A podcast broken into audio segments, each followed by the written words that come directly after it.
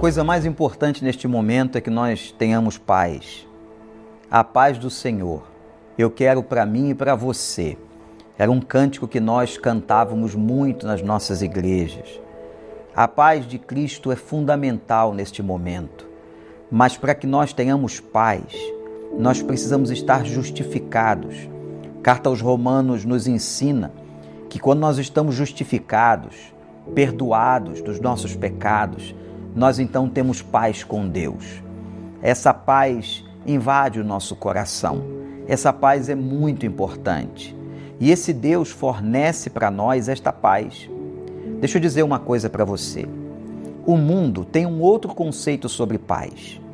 As pessoas acreditam que ter paz é ter dinheiro, é ter possessões, bom trabalho, boas roupas, bom carro, um bom relacionamento. Eles acham que tudo isso vai trazer paz na vida. E não é verdade.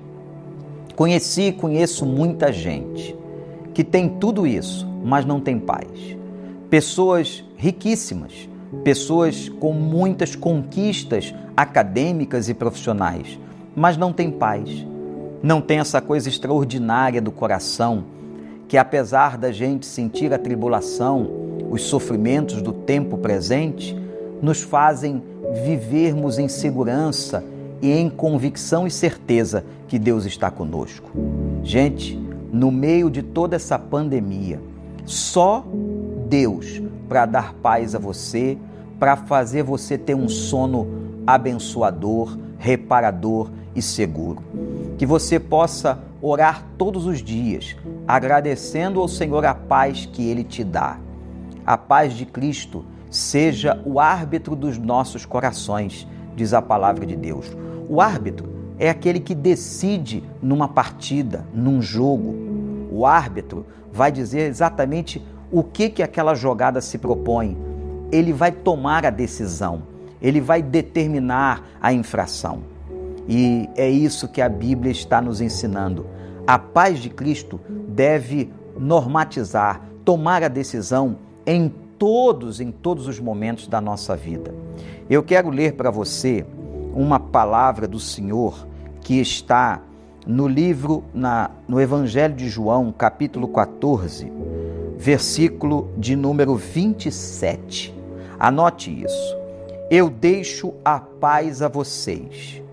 A minha paz vos dou. A minha paz vos dou.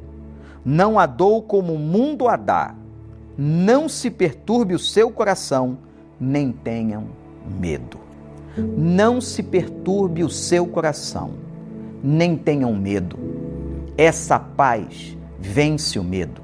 Essa paz que Cristo dá, que Ele introduz na nossa vida através da pessoa do Espírito.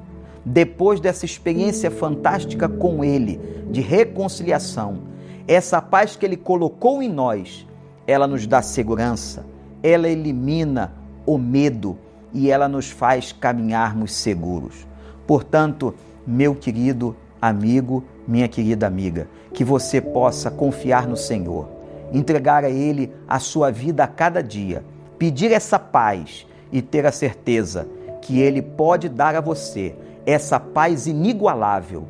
E não tenha dúvidas, o mundo não tem essa paz de qualidade, não tem esse tipo de paz. Você pode andar onde você quiser, no meio do mundo, mas você não encontrará essa paz.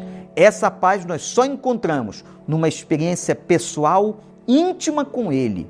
E o seu Espírito derrama em nosso coração essa paz que nos faz, apesar da pandemia, dos problemas e das crises, podermos dormir em segurança. Que Ele te abençoe.